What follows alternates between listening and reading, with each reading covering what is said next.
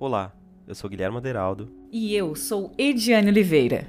Nós fazemos parte da equipe do Antropolis Podcast e nessa série narrativa, intitulada Memórias, nós vamos ser os anfitriões de episódios nos quais a gente vai buscar levar quem nos ouve numa viagem pela vida e pela obra de autores e autoras que deixaram marcas decisivas na história da antropologia. Também vamos homenagear textos clássicos ou episódios marcantes que impactaram os rumos não só da antropologia, mas das ciências sociais em geral. Pois é, Além disso, no decorrer dos episódios que vão compor a série, nós também queremos navegar pela memória de eventos e instituições que se mostraram importantes para a consolidação do pensamento antropológico brasileiro e internacional. E aí, Prontos? Prontas? Então apertem os cintos que o nosso voo pelas diversas memórias da antropologia já vai começar.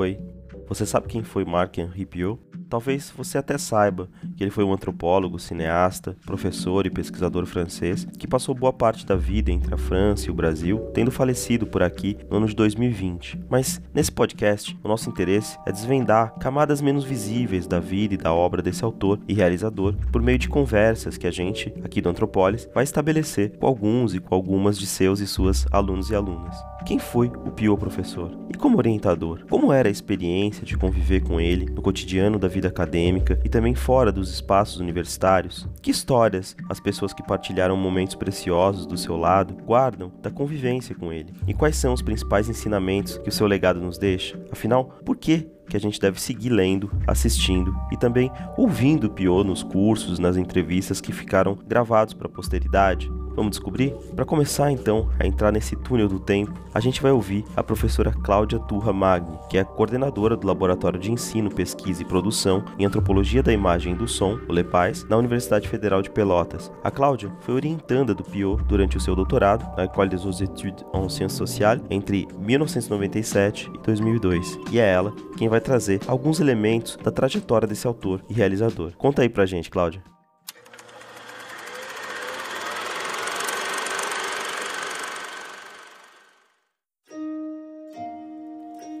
Marc-Henri Piot foi um antropólogo e cineasta francês, nascido em 1933 e falecido no Brasil em 4 de novembro de 2020, onde ele viveu por mais de duas décadas na companhia de Patrícia Birman, antropóloga brasileira.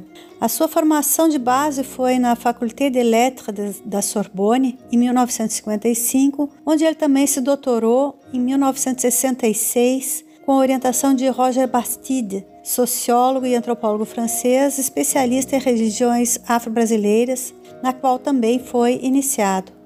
Piot foi também discípulo de Jean Rouch e integrou o Comitê de Cinema Etnográfico, criado em 1952 na França por Jean Rouch, Edgar Morin, André Leroy-Gourand, Claude Lévi-Strauss, dentre outros. Depois do falecimento de Jean Rouch, Piot passou a presidir esse comitê e também o evento anual organizado por ele, originalmente chamado Bilan do Film Ethnographique e posteriormente renomeado Festival Internacional Jean Rouch. Piot foi pesquisador do Conselho Francês de Pesquisa Científica, o CNRS, dedicado a pesquisas etnográficas na Nigéria sobre formações políticas pré-coloniais e migrações, no interior da França sobre temas como identidades regionais, representações culturais, patrimônio, e no Brasil sobre temas como religião, crença e violência. Ele também foi professor, tendo lecionado na École des Hautes Études en Sciences Sociales, na Universidade de Paris 10, Nanterre, na Universidade de Paris 1, Sorbonne, na Universidade de Aix-Marseille, na França todas. Ele também ministrou cursos na Itália e no Brasil, Aqui ele foi convidado a ministrar oficinas na UERJ, na URGS, na USP, CREDOC e na Fundação Getúlio Vargas. Ele participou assiduamente das atividades de congressos brasileiros, como a RBA, a RAM, a Ampox, além de ter dado seminários, cursos, oficinas, festivais e participado de comissões julgadoras de vários concursos.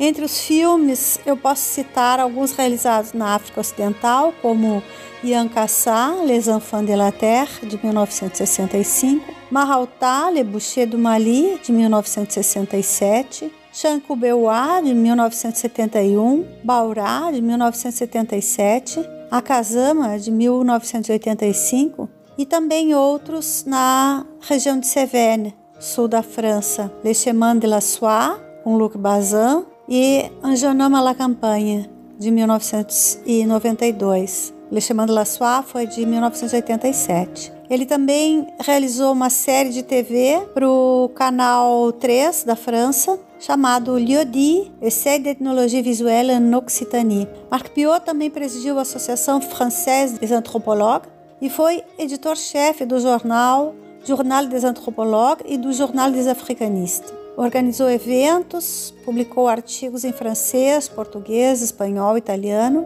E dentre seus livros se destaca Antropologia e Cinema, publicado em 2001 na França e traduzido para o português somente em 2018. Eu acredito que essa obra seja um dos importantes legados dele para a antropologia contemporânea e também para a antropologia brasileira.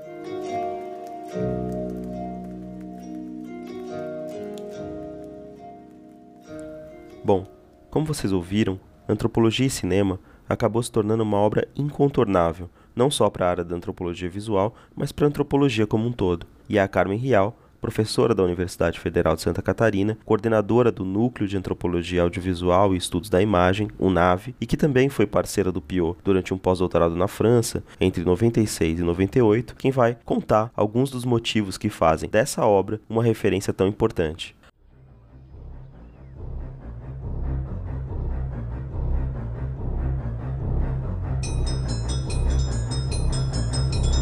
Penso que o principal legado do Marc Piot para o pensamento antropológico está no livro Antropologia e Cinema.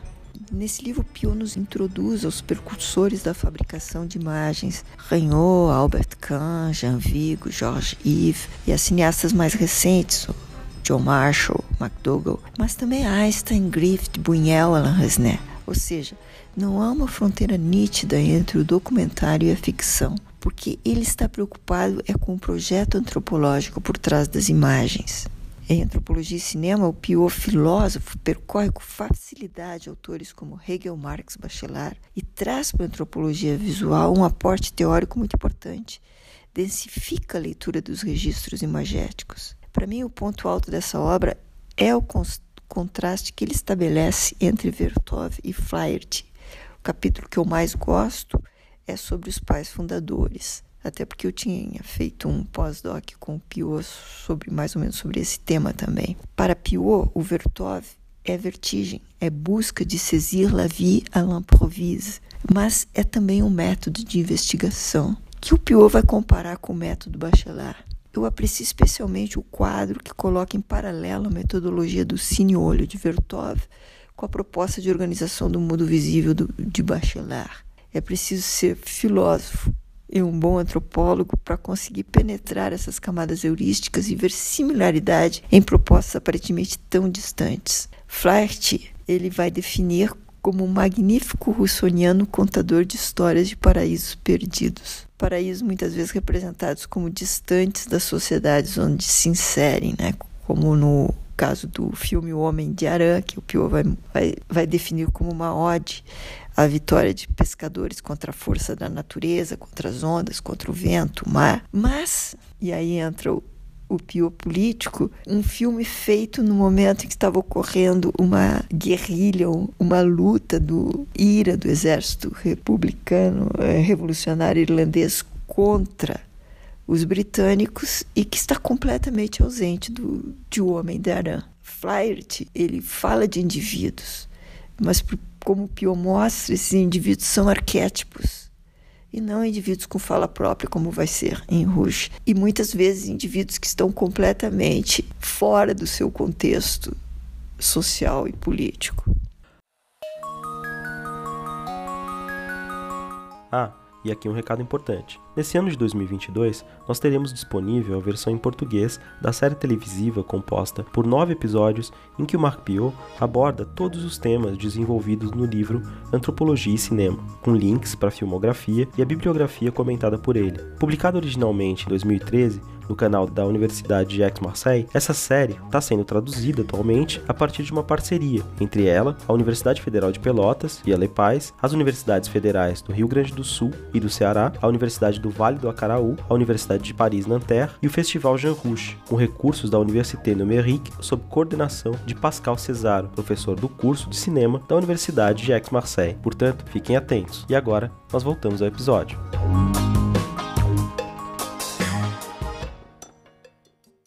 A professora Adriane Rodolfo, da Universidade Federal de Pelotas, também foi orientanda do Marc Piot entre 1997 e 2002. Ela e a Cláudia, aliás, foram para lá na mesma época. Durante o seu mestrado na URGS, a Adriane pesquisou o tema da Umbanda Cruzada em Porto Alegre e, entre 95 e 96, trabalhou no Núcleo de Antropologia Visual, o NAVisual, naquela mesma universidade. Como ela própria nos lembrou, aquele era o momento em que esse núcleo estava se estruturando e promovendo muitas descobertas e experimentações com a fotografia e com o vídeo. E foi também nesse período que ela tomou contato com Piot participando de eventos científicos nos quais ele foi convidado no Brasil. A relação entre religião e imagens, permeada por tabus, foi, portanto, o elemento central que caracterizou o vínculo da professora Adriane com o nosso homenageado, como ela própria nos conta na sequência.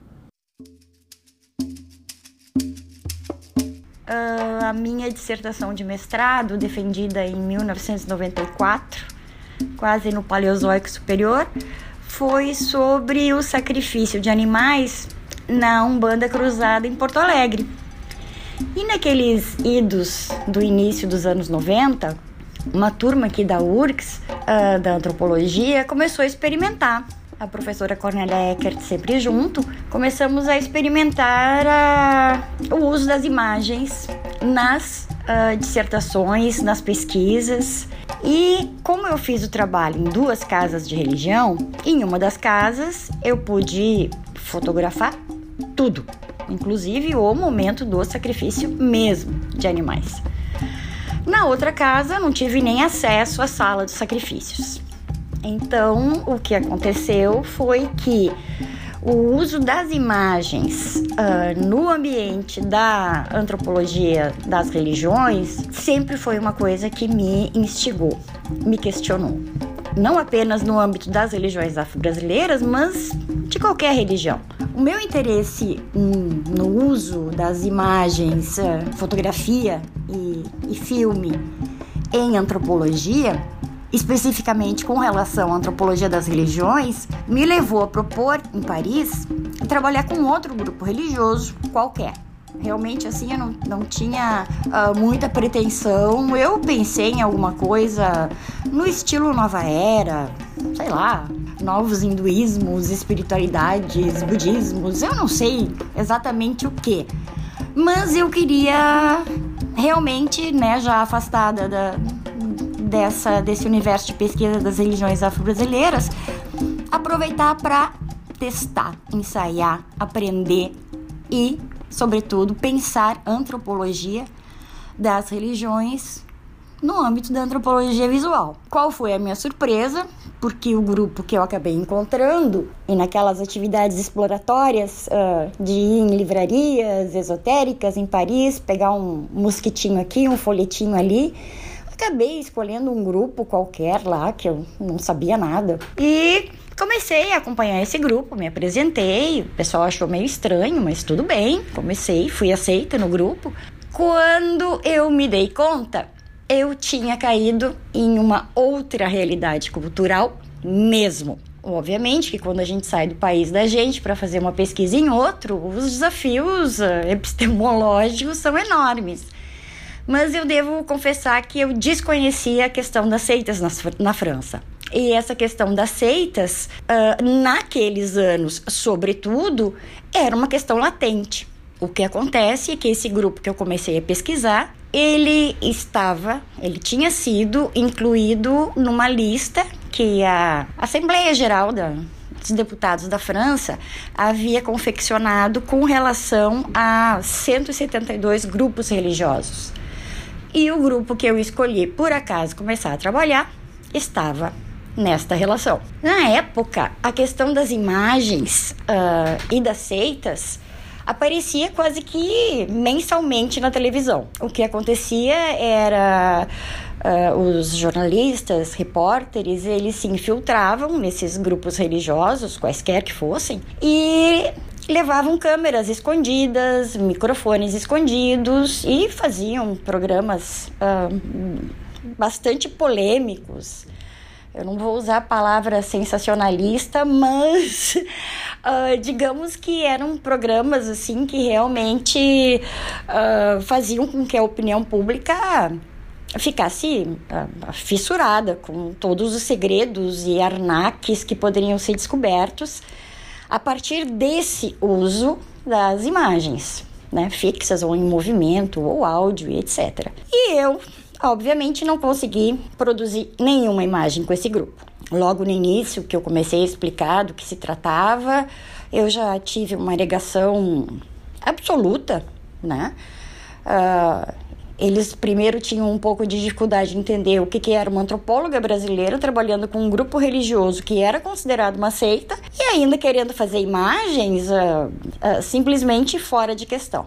Entretanto, professor Piot sempre ao lado, sempre presente, sempre gentil, sempre muito crítico, me acompanhou nesse processo. E ele viu, uh, num certo sentido, onde é que eu estava me metendo. Nem eu mesmo tinha muita segurança disso. E agora, professor? E agora, Adriane? O que fazemos? Bom, eu insisti para continuar a orientação com ele. Eu disse: não, professor, é, com, é a sua interlocução que eu quero e e tampi, como dizem os franceses, né? Pouco importa se eu não puder fazer imagens, uh, quero continuar trabalhando como o senhor.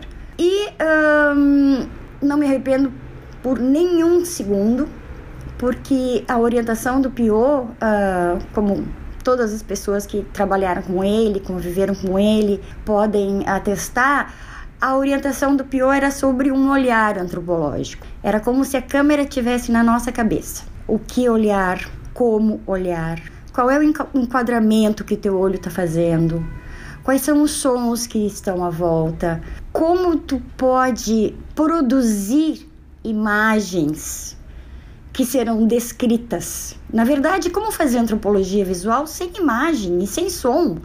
no, no velho modelo da escrita mesmo. Páginas e páginas e páginas, sem nenhuma imagem.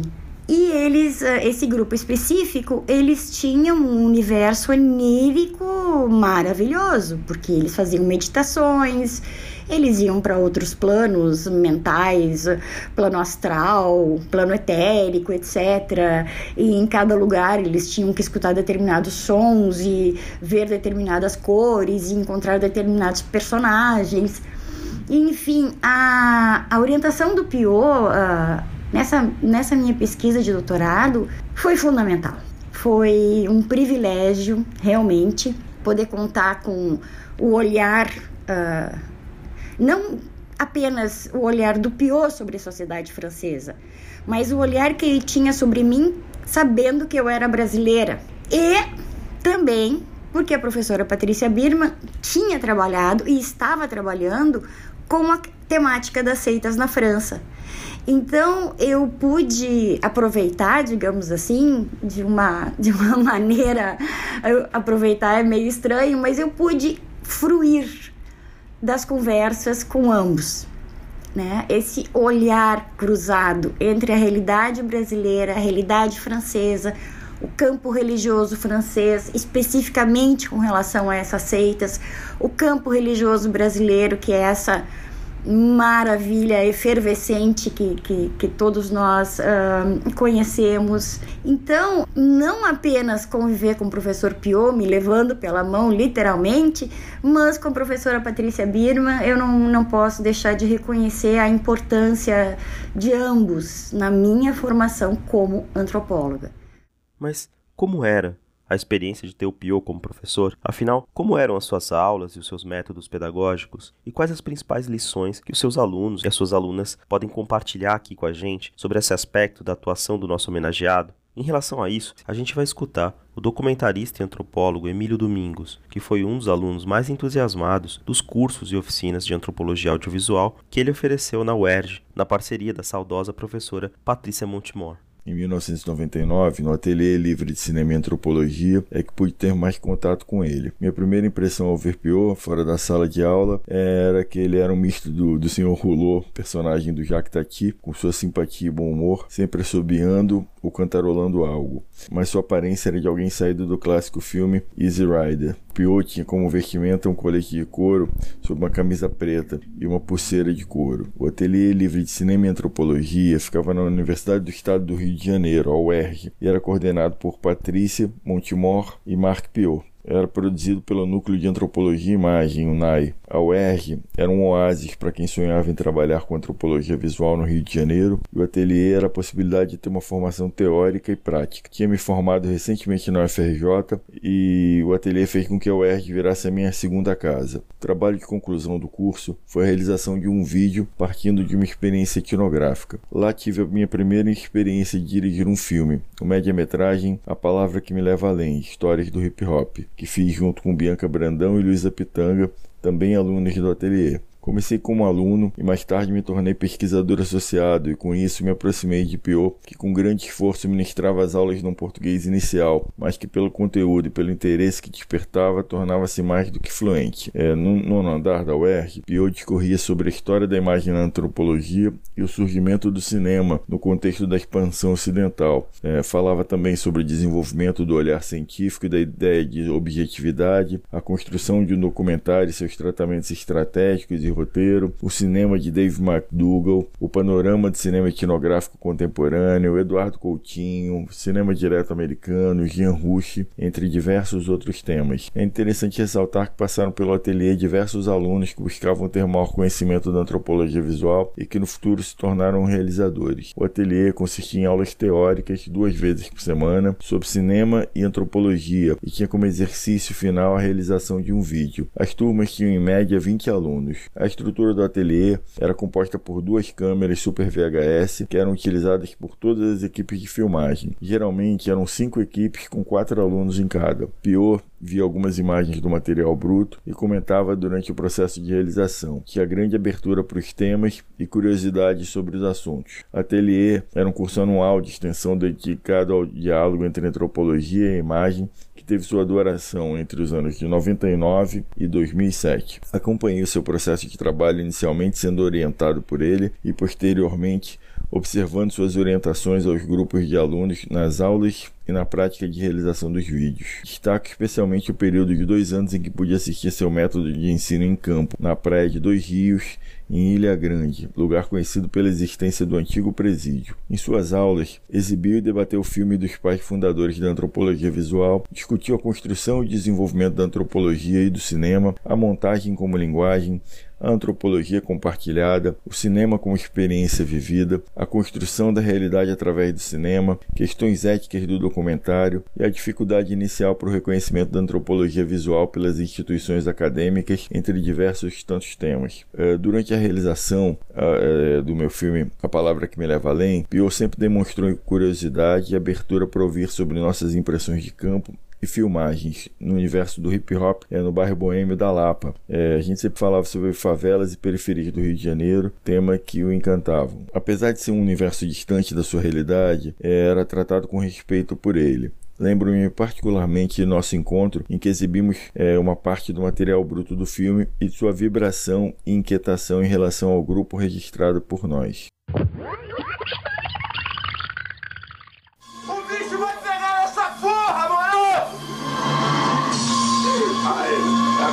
Ver, eu quero ver representar.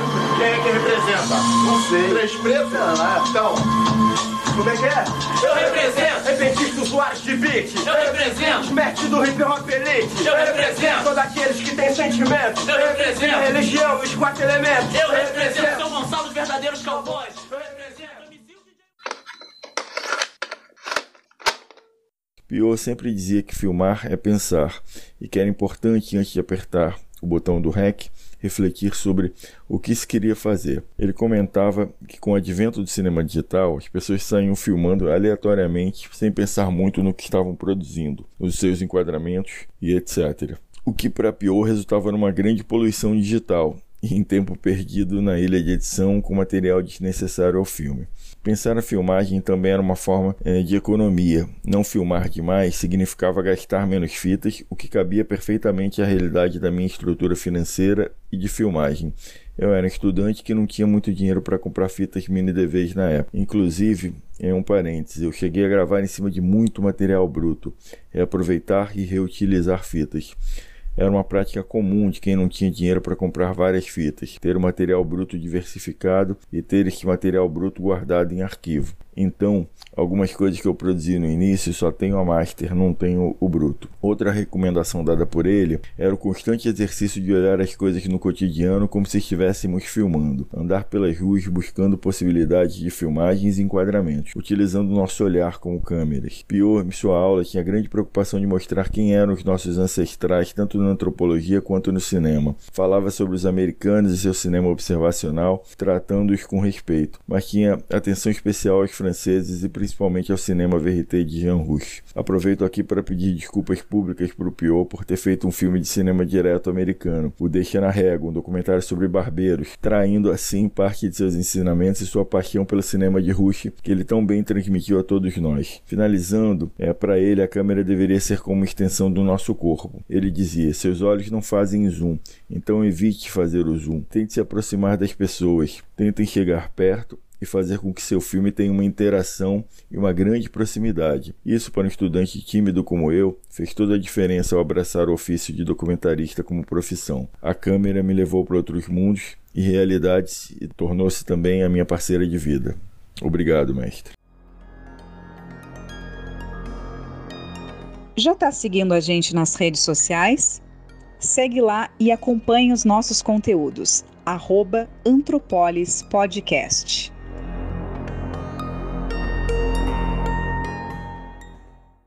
Professora Carmen Real também nos traz um depoimento sobre o que aprendeu com o professor Piot e sobre como esses aprendizados reverberam até hoje na própria forma como ela interpreta e ensina antropologia. O Piot não foi o meu primeiro professor de antropologia visual. Eu já tinha feito cursos na École Pratique des Hautes Études com a Annie Comolli, em Nanterre, com a Claudine de France, mas uh, o, o ensinamento do, do Piot, e o professor é o que ele ensina, foi fundamental para a minha vida como professora posteriormente. Né? Ele, ele me ensinou a ensinar a leitura de imagens. Ele passava imagens depois de uma brevíssima introdução e comentava as imagens. Ou seja, as imagens falavam antes, depois vinha a sua interpretação, as diversas camadas de significados emergidas do seu lado de filósofo e de antropólogo político. E muitas vezes a sua interpretação se colava à imagem para sempre em mim. É o caso do Homem com a Câmara, do Vertov. Não consigo ver esse filme sem pensar na leitura que o Piot fez desse filme. O impacto da, na minha obra, na minha, no meu trabalho, bem, a proposta de uma etnografia das imagens que eu desenvolvi em diversos artigos surgiu daí da necessidade de um mergulho nas imagens e da sua interpretação com teorias que não se restringem às da antropologia, mas se abriam para o cinema, para a filosofia, para a sociologia política, para a estética. Né? Há teorias que nos ajudem a encontrar os significados da imagem e a responder à questão de como a imagem se construiu. Enquadramento, a escolha sonora, a relação da imagem com a sociedade, com o seu tempo. Eu acho que a, a ideia de, de, uma etnografia da, das imagens que eu que eu tenho buscado trabalhar, ela foi impactada fortemente pelo, pelos ensinamentos do Marco Pior. Bom, como os relatos dos nossos e das nossas convidados e convidadas evidenciam, uma marca do Pior era sua generosidade e sobre isso, a professora Adriane Rodolfo traz uma importante contribuição ao lembrar de alguns episódios que aconteceram nas vezes em que ela ficou responsável por cuidar do apartamento do Pio em Paris durante o seu doutorado, nos momentos em que ele viajava ao Brasil para passar alguns períodos mais longos. Na época eu morava na casa de estudante de Paris, na cidade universitária, na verdade, Cité Universitaire. Eu morava num num quartinho de 11 metros quadrados e muito feliz, claro. e eu lembro que nessa época o professor Pio vinha muito para o Brasil. E às vezes passava quatro meses, seis meses, dois meses, enfim, ele, ele vinha para cá e, e ficava vários períodos extensos. E em uma dessas vezes, ele perguntou se eu não queria ficar cuidando da casa dele. Eu, hã? Como assim? Sim, tu fica com a chave do meu apartamento, tu abre as janelas, fica morando lá e cuida das coisas. e eu aceitei, claro, e foi algo que se repetiu algumas outras vezes. Então, uh, ficar na, na casa do Pio foi também uma das grandes experiências da minha vida, porque ele tinha uma biblioteca que, olha, eu lembro que eu comentei uma vez com alguém sobre a biblioteca do Pio e o fato de eu ter tido né, o privilégio de, de, de poder ficar xeretando aquela biblioteca de cima a baixo, que alguém me disse: Ah, é como se tu fosse viciado em alguma droga e tivesse ficado na casa de um dealer, de um traficante porque tu tinha tudo nas tuas mãos. E era uma biblioteca que ia, claro, da formação dele na filosofia, aos clássicos franceses uh, e da literatura mundial também, obviamente. E algo que me chamava muita atenção era o interesse do professor por uh, ficção científica. Ele tinha vários, vários uh, livros de ficção científica e então, uh, esse lado humano, o, o, lado companheiro, o lado generoso, mas ao mesmo tempo com uh, um, um, respeito aos espaços, né? Eu, eu acho que eu nunca abusei da confiança, né? Uh, cuidei muito bem da, da casa e realmente uma vez ele, uh, tinha uma loja embaixo do, do, do, prédio dele e essa loja foi assaltada. e eu tava no apartamento e não vi nada. Que outro dia apareceu a polícia lá na porta perguntando se eu tinha visto ou ouvido alguma coisa. Eu digo eu, hein, não vi nada. Mas enfim, o apartamento estava sempre com luzes e janelas que abriam e fechavam. E eu tava muito faceira lá sempre. Então, para além do, do, do Pio professor, do Pio antropólogo, do Pio uh, cineasta, uh, eu acho que hum, eu encontrei um grande amigo que foi fundamental para concretizar esse trabalho que eu, que eu fui fazer. E não apenas isso, essa abertura de horizontes, né? Quando a gente começa a falar de antropologia com alguém que tem a experiência, a vivência que o Pio teve, é... eram aulas, os nossos bate-papos eram aulas, assim, que eu tinha vontade de sair anotando coisas, eu só não fazia realmente para não passar vergonha, né? Mas a vontade era essa, porque ele tinha histórias maravilhosas, histórias incríveis para contar. Então, uh, eu queria muito agradecer, né, a possibilidade de, de conversar um pouco aqui com vocês sobre essas experiências que eu tive. E agradecer o convite mais uma vez e deixar um abraço para vocês. Vida longa, Pio. Vida longa, grande memória. Obrigado, professora. Nós recebemos o seu abraço e também agradecemos profundamente pela sua riquíssima contribuição aqui no nosso podcast. Agora, a gente volta a escutar a professora Cláudia Turra, que nos diz algumas palavras sobre o impacto da presença do Pio no universo acadêmico brasileiro e também fala da dimensão central que a relação com ele teve na construção do projeto que deu lugar ao Laboratório de Ensino, Pesquisa e Produção em Antropologia da Imagem e do Som, o LEPAIS, na Universidade Federal de Pelotas. Pio teve um papel fundamental na expansão da antropologia audiovisual no Brasil. Aqui, em 1994, quando ele veio pela primeira vez, ele encontrou um terreno fértil para a antropologia audiovisual e participou ativamente para uma virada imagética, como diz Mitchell. Ele legitimou pesquisas feitas com imagens e não somente sobre imagens. Assim, ele abriu novas perspectivas de trabalho para as pessoas inconformadas com a aridez da escrita científica. Atualmente, a antropologia visual é um campo consolidado no Brasil, com cerca de 40 núcleos e laboratórios acadêmicos em todas as regiões do país, com uma produção que é reconhecida perante a CAPES na avaliação dos programas de pós-graduação, com periódicos especializados e eventos, dentre os quais se destaca o Prêmio Pierre Verger de filmes, ensaios fotográficos e desenhos, organizados desde 1996 pelo Comitê de Antropologia Visual da ABA. O Marc Piot foi membro do júri na primeira edição desse concurso e contribuiu em várias outras edições. Outro impacto da obra de Piot no meu trabalho eu considero como sendo a própria criação do LEPAIS, Laboratório de Ensino, Pesquisa e Produção em Antropologia da Imagem e do Som, que vai fazer 15 anos em 2023 e que permitiu a, o desenvolvimento deste campo do conhecimento, a antropologia audiovisual, dentro da UFPEL. Né? Este laboratório estimula é, a incorporação da imagem e do som nos processos de pesquisa, dialoga com outras áreas do conhecimento conhecimento, promove o ensino de disciplinas teóricas e práticas e também organiza atividades que articulam com outros centros de antropologia visual do país e do exterior. Então, acho que, é, de alguma forma, o laboratório é consequência é, do impacto do PIO, dos ensinamentos de PIO, sobre a minha própria formação. Bom, até aqui já dá para a gente ter uma boa ideia de como a produção e as intervenções desse antropólogo francês afetaram a reflexão antropológica brasileira. Mas antes da gente terminar o episódio, vale perguntar: e hoje? Por que, que a gente deve seguir lendo, assistindo e divulgando o trabalho do Marc Piot? E sobre isso, a gente volta a ouvir as professoras Cláudia Turra e Carmen Rial.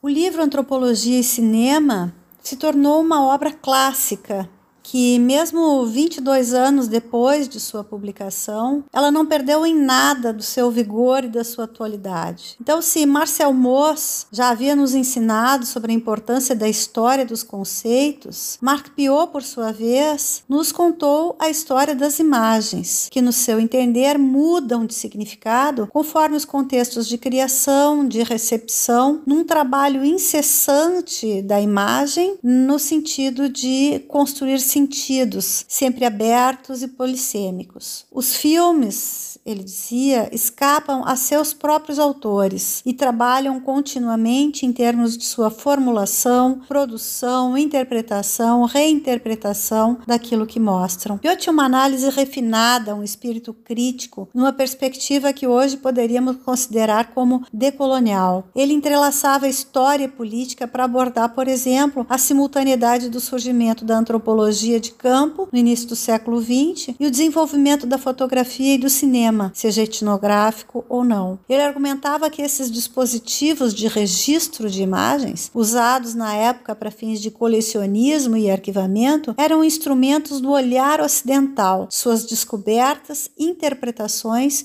e formas de dominação colonial. Enfim, eu acho que a trajetória de Marc Piot, em alguma medida, se assemelha à do seu próprio diretor de tese, Roger Pastis, e a de Levi-Strauss, porque na década de 30 estes dois antropólogos tiveram no Brasil, contribuindo para a fundação da Universidade de São Paulo, e tiveram essa estada marcadas nas suas vidas, assim como na história da antropologia do Brasil e do mundo. E da mesma forma, 70 anos mais tarde, a presença de Marc Piot aqui nos trópicos também foi vetor de uma virada imagética na antropologia. E mais do que indicar os caminhos para fazer essa passagem à imagem e pela imagem, título de um conhecido artigo seu, a trajetória de Marc Piot, em termos pessoais, também ultrapassou as fronteiras da, da alteridade que nos separavam. Né? E dessa forma, ele nutriu a nossa antropofagia e, de certa forma, veio a se tornar um de nós. Por que devemos seguir lendo Pior? Olha, a pergunta me faz lembrar uma historinha que eu ouvi,